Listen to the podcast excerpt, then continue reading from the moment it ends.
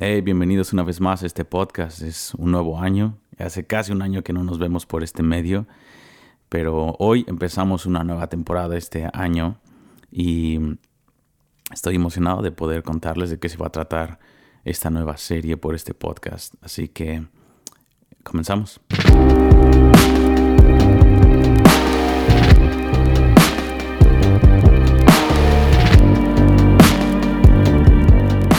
Una vez más, mi nombre es Benjamín Núñez y estoy feliz de poder reempezar este podcast.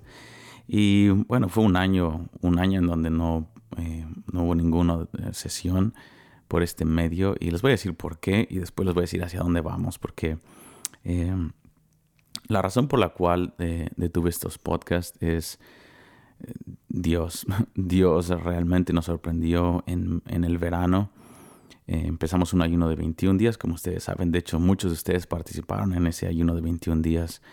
Y aquí en, en IHOP Kansas City nos reunimos muchas personas a, orar, a ayunar y a pedirle a Dios que nos ayudara con nuestra incredulidad y queríamos, le pedimos a Dios que nos visitara, le pedimos a Dios muchas cosas, pero sobre todo queríamos que hubiera un renuevo en nuestra vida de fe y para nuestra sorpresa, en medio de ese ayuno, el Señor tocó la vida de mil eh, líderes en China eh, y Dios les habló acerca de IHOP y ellos eh, nos le hablaron por teléfono a Mike Piccolo y le dijeron, Mike, Dios nos habló y nos dijo que teníamos que ir a Kansas City a ayudarles por una semana.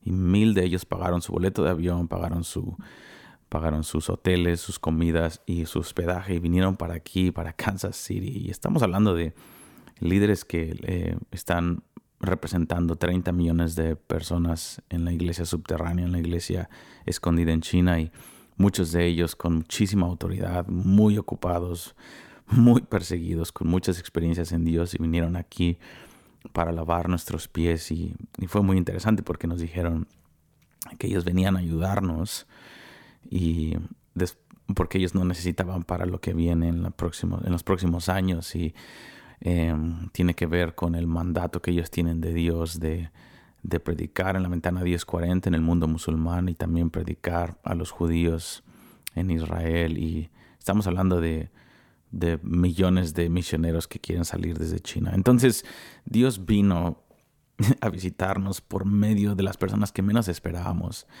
y ese ayuno tuvo frutos en nuestra vida y eso ah, tuvimos un tiempo increíble cuando ellos vinieron y hubo muchas cosas que el Señor nos habló y la principal fue que el, el Padre se presentó en nuestra reunión esa semana y trajo mucha sanidad interior y por lo tanto nuestras manos se ocuparon fuertemente y hubo muchos cambios drásticos aquí en IHOP y uno de ellos fue de que terminamos todas las conferencias, todos los One Things, todos los eventos, les pusimos pausa por cinco años para dedicarnos completamente a estar aquí en nuestra familia espiritual, ir profundo, sanar heridas, heridas unos de otros y prepararnos para una visitación de Dios. Entonces, por eso muchas cosas tuvieron, eh, tuvieron que frenarse y tuvimos que ponerle pausa, pero no quiere decir que me estaba muriendo de ganas de poder eh, dar más episodios en este podcast. Me encantan los podcasts porque puedes estar en el tráfico, puedes estar haciendo ejercicio, caminando, corriendo y puedes escuchar una conversación que no es una prédica, es más una alimentación para tu espíritu y puede ser una conversación que te edifique. Entonces, aquí ese es el porqué. Ahora, ¿hacia dónde vamos? Tengo la intención, tengo el, el sí de Dios, tengo la, no quiero decir un mandato, pero es Dios me, me habló fuertemente acerca de este podcast mientras yo le estaba orando al Señor estos últimos meses. Y, y tengo el sí de Dios, tengo la, una visión de parte de Dios para este podcast. Y es poder hacerlo dos, mínimo dos veces a la semana y a veces tres veces a la semana hasta el fin de año. Entonces, lo que quiero empezar, vamos a empezar con este... Eh, esta serie nueva. Y no sé cuántos, cuántos episodios van a ver, pero tengo mapeados algunos. Y eh, quiero hablar acerca de los salmos que, cambiaron mi vida. Salmos que han cambiado mi vida y que siguen cambiando mi vida. Y quiero darte em, algunos eh, capítulos específicamente que han, que han han abierto mi entendimiento, siguen abriendo mis emociones. El libro de Salmos, qué libro tan increíble. Es uno de los libros que más nos muestra eh, el corazón de Dios y es personalmente ha sido un libro que me ha salvado muchas veces. Me ha salvado en cuanto a, cuando estoy en una crisis espiritual o cuando estoy necesito un, un lugar de refugio. El libro de Salmos ha sido un lugar en donde el Señor me ha encontrado y quiero quiero hablarte de estos y, estos podcasts van a durar 15 a 20 minutos. Cuando llegue a 20 minutos, eh, no puedo pasarme de 20 minutos. Quiero que sean pequeñas cápsulas en donde se abren ventanas de Dios para ti, para mi vida, donde podemos meditar en los salmos y quiero que después tú puedas abrir el libro de salmos y tú puedas ver, tú puedas ver lo que está ahí con tus propios ojos, tu propio corazón. Entonces, Em, este va a ser la serie de salmos que cambian nuestra vida. Y eh, quiero empezar con el Salmo capítulo 2. Este salmo lo vamos a dividir en cuatro partes. Y estas cuatro partes del Salmo capítulo 2 eh, son muy importantes porque salmo, eh, el Salmo 2 fue escrito justo después de que David venció a Goliat. quiero decirte esto, en mi opinión, el Salmo capítulo 2 es el salmo más importante para la iglesia en este tiempo. El salmo más, en mi opinión, una vez más, el salmo más importante para ti, para mí, para la iglesia, en el tiempo en el que estamos viendo en este momento. Fue un salmo que Dios le dio a David eh, después de derrotar a Goliat y la, batalla con Goliat fue algo sobrenatural. Seguramente David estaba con la adrenalina después de haber eh, vivido un momento tan crucial en la historia de Israel y también después de haber vencido a Goliat, ese gigante impresionante. Em, si, a veces nosotros después de ministrar en el Espíritu Santo y Dios se mueve, nuestra, terminamos súper cansados, nuestra carne está cansada y, a veces termina temblando un poco personalmente, eh, ¿cuánto más David después de haber derrotado a Goliat? Pero en fin, eh, la mayoría de los teólogos eh, pueden cercioran de que este este salmo fue escrito justo después de eso. Entonces David entra a la presencia de Dios seguramente para darle gracias, para adorar al Señor y el Señor le da una visión, una carta abierta para la iglesia en los últimos tiempos y Dios le dice, David, ese sal, ¿te acuerdas lo que pasó hace unos días con Goliat? Así de imposible fue. Bueno, déjame decirte algo. Viene un Goliat en los últimos tiempos. Viene un Goliat y va a venir no con armas naturales, no va a ser un hombre de estatura viene una opresión a nivel mundial en contra del pueblo de Dios, no solamente Israel, sino de la iglesia. Y quiero darte, eh, quiero que escribas una carta de amor hacia mi iglesia para la última generación en los últimos tiempos. Y quiero que ellos sepan y te tengan a ti como referencia, porque lo que yo hice a través de ti en contra de Goliat es lo mismo que yo voy a hacer con la iglesia en contra de Satanás en los últimos tiempos. Es una batalla que va a parecer imposible, Va a haber mucho temor en el campamento del pueblo de Dios debido a la opresión que se va a levantar en contra de la iglesia en las naciones. Pero déjame decirte que yo voy a darle la victoria a mi iglesia. Y así que quiero utilizar tu historia, David, como una referencia profética de lo que va a pasar a nivel global. Entonces, este salmo tiene mucho que ver con nosotros y lo podemos dividir en cuatro partes y esto van a ser cuatro episodios y hoy es el primero. Y te voy a decir cuáles son las cuatro partes, cómo podemos dividir este salmo. La primera parte es el versículo 1 al 3, en donde podemos titularlo La rebelión en contra de Jesús de las naciones. Es la rebelión de las naciones en contra de Jesús, en contra de la palabra de Dios, en contra de, Dios en sí mismo. Y después está, eh, el versículo 4 al 6 y lo podemos titular la respuesta, que, la respuesta que el Padre tiene en contra de la rebelión de las naciones. El Padre tiene una opinión y eso lo vamos a ver en un capítulo entero. Después tenemos el versículo 7 al 9, en donde está la respuesta de Jesús, del Rey Jesús. Una, la respuesta del Padre, pero después vemos como el Rey Jesús, el Rey que Dios ha puesto para reinar sobre la tierra, se levanta y tiene algo que decir y tiene una guerra que pelear y nos muestra cómo esa guerra la podemos pelear con Él. La única manera de ganar esta batalla contra este David, este Goliat de los últimos tiempos, es estar de parte de Jesús y luchar de la manera en la que Jesús pelea. Y después está la cuarta parte del Salmo 2, que es el versículo 10 al 12, en donde David se levanta y vemos la respuesta de David y nos dice, besen al Hijo. Besen al Hijo. Hay, hay una respuesta que tenemos que tener. Entonces, la primera parte, la rebelión de las naciones en contra de Jesús. y la palabra de Dios. La segunda parte, la respuesta que el Padre tiene a esta rebelión. La tercera parte, la respuesta del Rey Jesús en contra de la rebelión de las naciones. Y al final David se levanta en la cuarta parte y dice, tenemos que responder como iglesia, como el pueblo de Dios en el día de su poder, en el día de la gran rebelión, en la última generación, hay una manera en la que podemos responder. Y me encanta que es David quien nos da estos consejos en, la última parte, porque él es el, es el hombre que eh, ejemplificó perfectamente eh, esta respuesta de como en contra de toda la, de toda la maldad, en contra de este ataque de Goliat, David peleó con, con la batalla de la intimidad y ganó, David ganó la batalla por medio de la intimidad. Entonces, no es una persona que solamente nos está predicando a la iglesia en los últimos tiempos, desconectado de la realidad. Es un hombre que vivió la unción y el fruto de lo que la intimidad puede darnos. Y es y esa es la, cuarta parte. Entonces, la primera parte, la rebelión en contra de Jesús. Eh, vamos a leer el versículo 1 a 3. ¿Por qué se amotinan las gentes y los pueblos piensan cosas vanas? Se levantarán los reyes de la tierra y príncipes consultarán unidos contra Jehová y contra su ungido, diciendo, rompamos sus ligaduras y echemos de nosotros sus cuerdas. Entonces, antes que nada, estamos viviendo en este momento esta realidad. Eh, es triste ver que todas las leyes que se están aprobando en la mayoría de las ciudades de la Tierra y en la mayoría de los países de la Tierra y es, algo en contra de Dios, en contra de todo lo que Dios... Es, es una lucha en contra de la verdad. Las naciones se están levantando para en contra de Dios. Eh, desgraciadamente tenemos ahorita la batalla contra, contra el aborto. Y esta batalla contra el aborto es una batalla que las naciones están luchando en contra de Dios. Es una locura. Déjeme decirlo, es una locura, es algo satánico, es algo demoníaco, algo grotesco. Por ponerlo muy, muy, muy, de una manera muy leve, eh, el, aborto.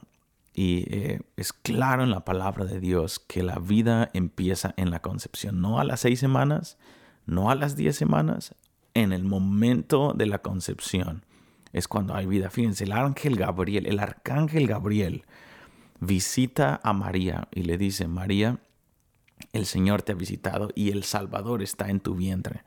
Es en ese momento donde el Espíritu Santo viene y fecunda el, óvulo de, María de una manera sobrenatural. Es una, la Virgen María.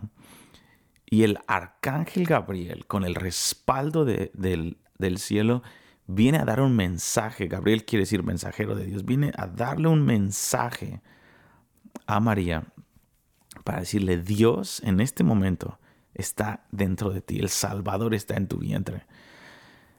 Eh, ok, no, no eran a las dos semanas, a las seis semanas, a los nueve meses, al momento del anunciamiento o del anuncio del, del nacimiento de Jesucristo, es cuando Dios considera que Dios estaba en el vientre de María. Entonces, bíblicamente sabemos, y por el Salmo 139 también, que aún en nuestro embrión, los ojos de Dios están puestos sobre el embrión. Y nuestro embrión, cuando estábamos siendo eh, eh, gestados en el vientre de nuestra madre, el Padre estaba escribiendo cosas acerca de nosotros. Somos un sueño de parte de Dios. Somos el sueño de Dios y Dios tiene cosas que ha soñado y ha escrito en un libro acerca de nosotros.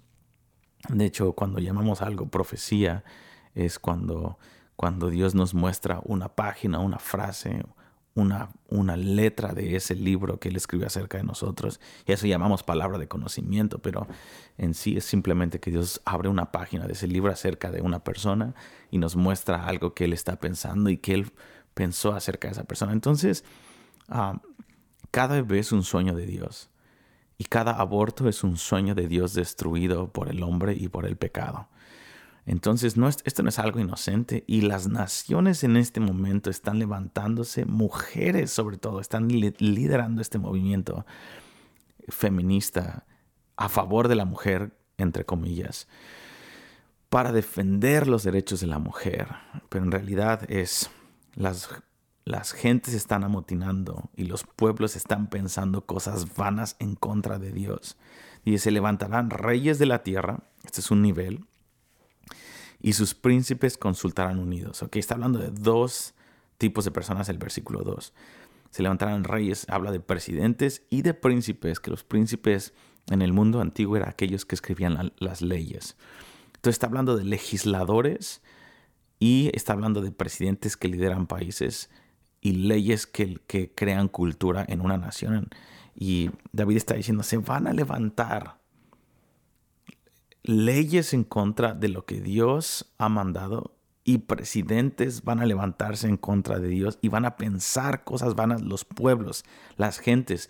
No solamente van a ser las personas que lideran los países, sino que van a crear una cultura y la gente va a pensar cosas, cosas, cosas vanas en contra de Dios. Dice, contra Jehová y contra su ungido. No solamente es en contra de Dios y la palabra de Dios, es en contra también de Jesucristo como el Hijo de Dios, el ungido de Dios, el Mesías.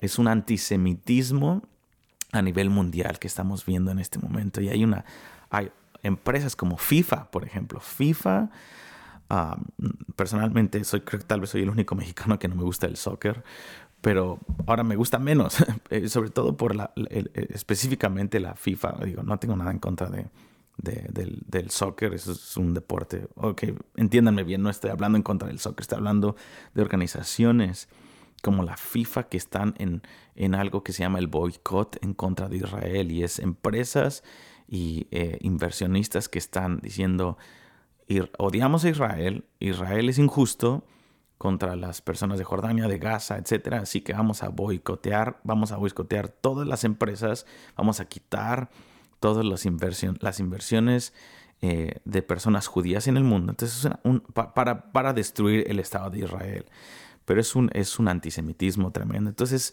las naciones están en contra de Jehová y contra Jesucristo su ungido, diciendo, rompamos sus ligaduras. ¿Qué quiere decir eso?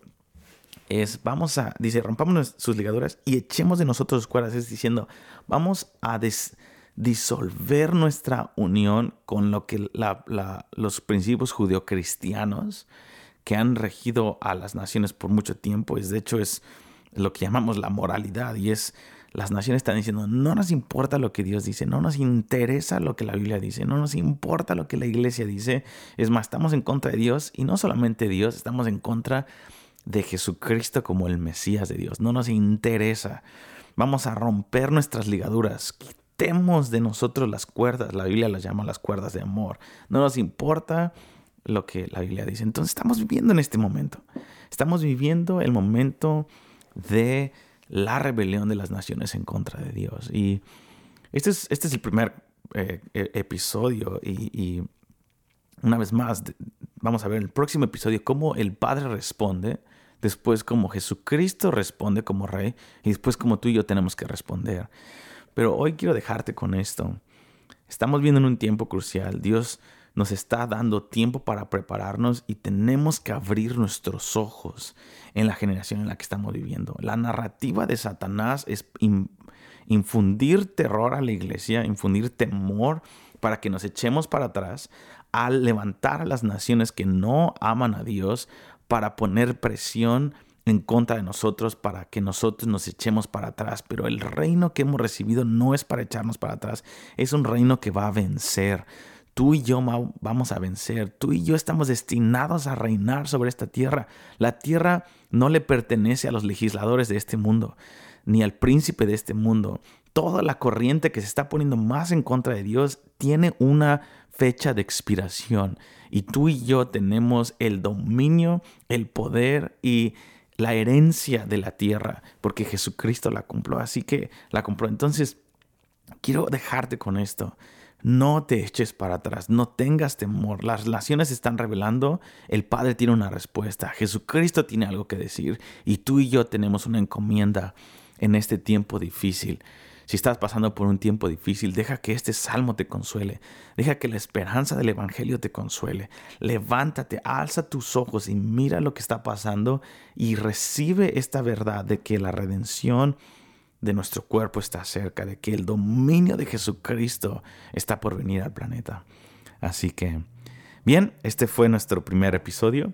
Gracias por estar aquí. Te veo eh, en, nuestra, en la próxima ocasión para ver la parte número 2 de este Salmo capítulo 2. Estamos en la serie, recuerda, Salmos que transforman nuestra vida. Dios te bendiga y nos vemos la próxima vez.